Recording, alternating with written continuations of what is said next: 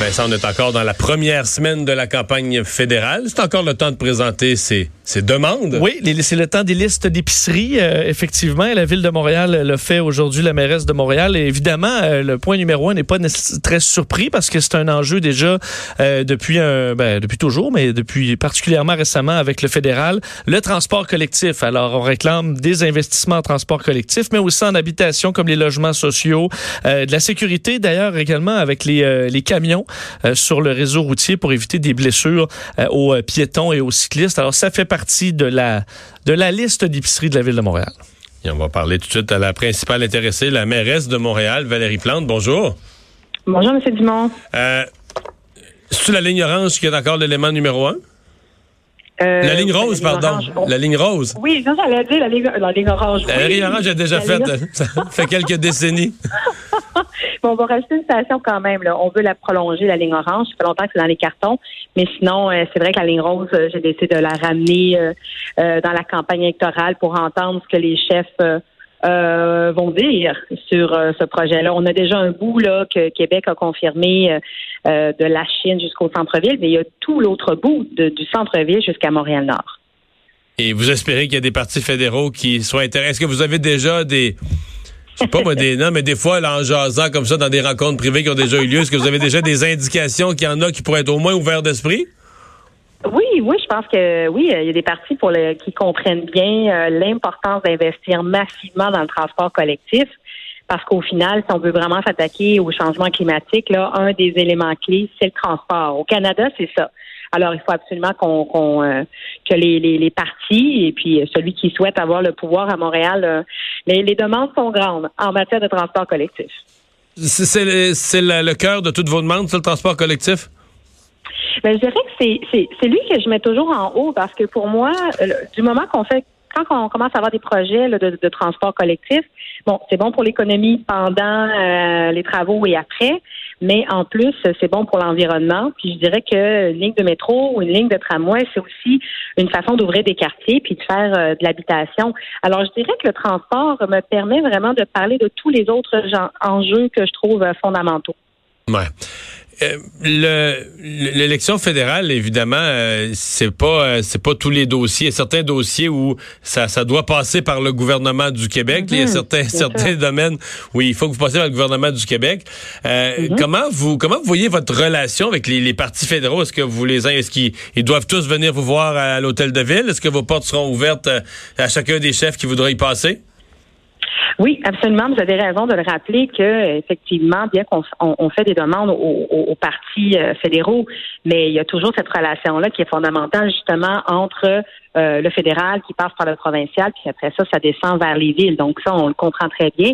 Mais il en demeure pas moins que je souhaite et je vais accueillir à bras ouverts euh, tous les chefs de partis qui vont souhaiter le faire là, à Montréal pour qu'on puisse parler des enjeux. Surtout que Montréal, euh, au Canada, c'est la ville qui a la plus forte croissance économique de tout le pays. On est une ville en pleine effervescence, euh, tant au niveau de l'immobilier qu'au niveau des investissements. Alors, c'est, une ville importante. On peut pas juste. Il faut s'en occuper. Puis moi, j'ai hâte d'entendre leur vision sur, euh, sur la plus grande métropole francophone en Amérique du Nord. Dans les raisons qui, euh, je remonte à la dernière élection, il y a quatre ans, dans les raisons qui poussaient M. Trudeau à, vouloir refaire euh, des déficits, il y avait la nécessité d'investir justement dans les infrastructures. Il disait faut investir mhm. dans le pays, il faut investir notamment dans nos infrastructures. Avez-vous le sentiment, quatre ans plus tard, que votre ville a eu sa part, que Montréal a reçu de la part du gouvernement fédéral dans ses grands projets d'infrastructure la part qui lui revenait? Mais on en a eu beaucoup. Ça, c'est clair. Là. Je sais que quand je parle avec mes collègues des autres provinces, euh, d'autres maires des grandes villes, euh, ils, trouvent que Montréal, on, a de la chance. Euh, ceci étant dit, il reste quand même de grands, d'autres chantiers à faire. là, ça, ça, va plutôt être avec Québec là, dans les prochaines années, là, quand je pense à, à, l'autoroute 40 ou encore à l'Hippolyte La Fontaine. Donc, mais il en demeure pas moins que le fédéral doit jouer un rôle tant au niveau, par exemple, de tout ce qui touche l'eau. Hein. Nous, on a le plus grand réseau d'aqueduc du Québec on dessert toute la région métropolitaine. C'est vraiment important de s'en occuper. On est une île. Il faut qu'on soit beaucoup plus résilient face au changement climatique. Et c'est là où le fédéral a la capacité et les programmes de, pour, pour contribuer là, pour vraiment euh, supporter financièrement ces grands ouvrages-là. Alors, euh, on travaille comme ça avec eux. De, on a eu une bonne part du gâteau, mais euh, je, suis prête à, en manger plus du gâteau. vous, personnellement, vous allez voter pour qui? Personnellement, ben, vous comprendrez bien, je vais sûrement pas vous dire ça. Non, ah, je suis donc bien déçu.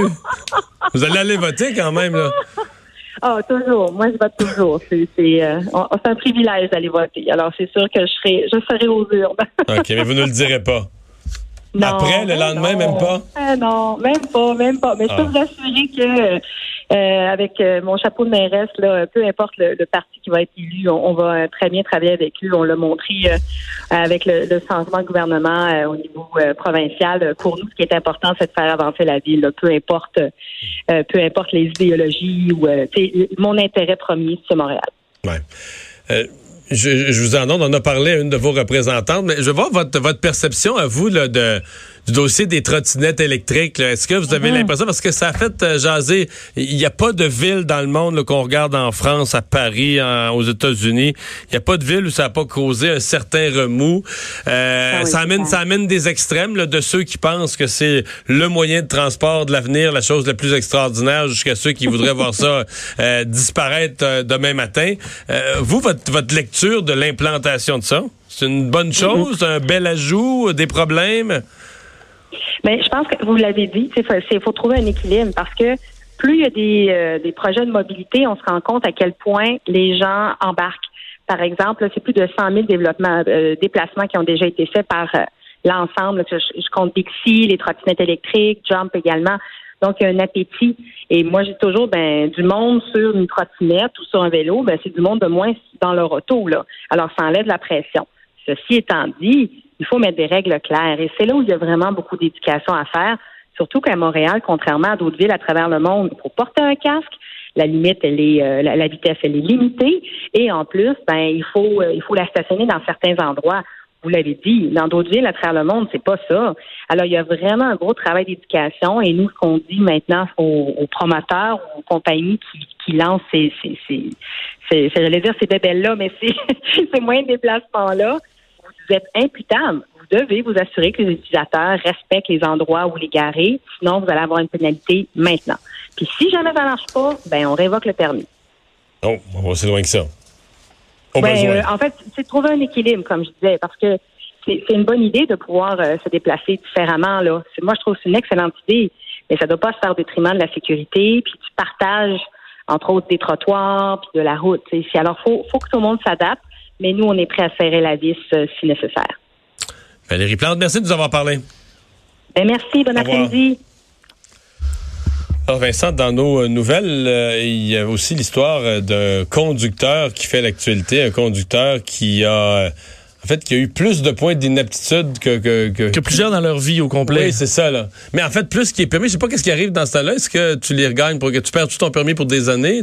honnêtement, en fait, je pense que tu, tu, peux pas aller dans le négatif. Là. Donc, euh, tu perds ton, ton permis, puis ça, tu, tu, vas le regagner euh, et refaire tes points. Mais un homme de 46 ans, de Terrebonne, euh, c'est drôle parce que je voyais l'article de TVA Nouvelle qui dit souvent on, on peut compter euh, pour certains automobilistes le nombre de points d'inaptitude sur les doigts d'une main. lui, ça va y prendre trois paires de mains maintenant parce qu'il a eu 30 points d'inaptitude en fin de semaine, d'un coup, alors qu'il roulait à 230 km/h sur l'autoroute 10. 230 km heure euh, dans le secteur de Chambly. Donc, dans, en fait, c'est dans la nuit de jeudi à vendredi. faut que ce soit la nuit parce que ce coin-là, de la 10, là, moi, quand je passe, là, généralement, c'est pas à 230. Quand je passe à 30, je suis content. c'est parce que ça coule. Ah oui. Je comprends. C'est tout le temps, euh, quand je vais, moi, euh, quand je vais mon chalet dans les cantons de l'Est, c'est... C'est l'enfer. C'est, ben, tout, le tout le temps congestionné, là. Tout le ah. temps. C'est-à-dire que, quand tu roules à 30, c'est pas mal, là. Tu te plains pas, là. Ben parce que là, il, il à 230 parce qu'il était à 3 heures du matin. il était peu après minuit. Alors, il devait quand même avoir des, véhicules, peut-être qu'ils zigzaguaient à travers eux, mais il y avait une, Parce que là, juste dire qu'à 230, là, si quelqu'un roule à 100, c'est la même chose. Tu sais, tu roules à 130 de différence avec lui. Ce qui est la même chose que si tu roulais à 130, puis qu'il y avait un mur. Il y avait quelqu'un, tu vois, puis qu'il y avait quelqu'un stationné, là. Si quelqu'un roule à 100, c'est comme si tu roules à 130 puis il y a quelqu'un stationné devant toi, l'arrêter sa route, là. Fait que c'est, t'arrives vite dans son derrière. là. Absolument. Puis tu dis, le, tu sais, un- euh, une crevaison, euh, n'importe quoi, Non, tu fais partir euh, complètement dans le décor. Puis évidemment, tu risques ta vie, mais celle, surtout celle des autres. Alors, il y avait une voiture de la Sûreté du Québec. Et euh, ben, heureusement, il s'est arrêté parce que 230 km/h, le temps que le- le- l'autopatrouille accélère, tu dois quand même avoir une certaine Une avance. certaine avance, ouais. Euh, mais bon, il a pu l'arrêter et ça coûte. euh, en fait, c'est, le, le- le nombre de points d'inaptitude m'impressionne quasiment plus que le montant, parce que c'est 2385 dollars euh, pour euh, cette, cette infraction. Alors, 130 km/h au-dessus. Bon, on sait que les- ça double au-dessus de 50 km/h. Alors, on est rendu quand même à un bon petit cocktail. Son permis de conduire suspendu euh, pour une période de 7 jours. Quoique là, il se retrouve à y avoir de points, permis. Alors, ça doit être automatiquement, mais ensuite euh, devra. euh, Ah oui, parce que non. OK, c'est que là, son permis est révoqué pour 7 jours. Mais c'est qu'après ça, il pourrait contester. le- le- le- Là, s'il conteste, tant que la cause est devant les tribunaux, il a encore ses points. Mais s'il perd devant le tribunal, il y a un jour, Ça vaut peut-être la peine, il va peut-être s'essayer, là, mais. ben, ça dépend, ça vaut la peine, mais ça retarde, ça raccourcit pas la période totale où il aura eu pas pu conduire. Ça fait juste la retarder à plus tard. Bon. À moins qu'il y ait une cause, qu'il y ait quelque chose à plaider. Mais là, si le radar t'a pogné à 200, puis d'après moi, même si tu plaidais coupable pour 220 km heure ou 210, des fois, tu peux plaider coupable pour un petit peu moins. Mais dans son cas, il, il perd le permis. Tout ce qui est en haut de 200, tu perds ton permis pareil. J'aurais aimé savoir c'était quoi le modèle, La vie du par véhicule. contre, du véhicule. C'est Un, un Hyundai Accent, oui, boosté. Je pense pas, mais euh, ça aurait été curieux de voir ça. Et euh, Mario, on a une petite surprise. Oui. Parce que, euh, tu sais qu'on a beaucoup parlé de la, de la chanson des libéraux. Oui. Alors, on peut peut-être entendre un petit extrait de La main haute. là. La main haute, une main haute.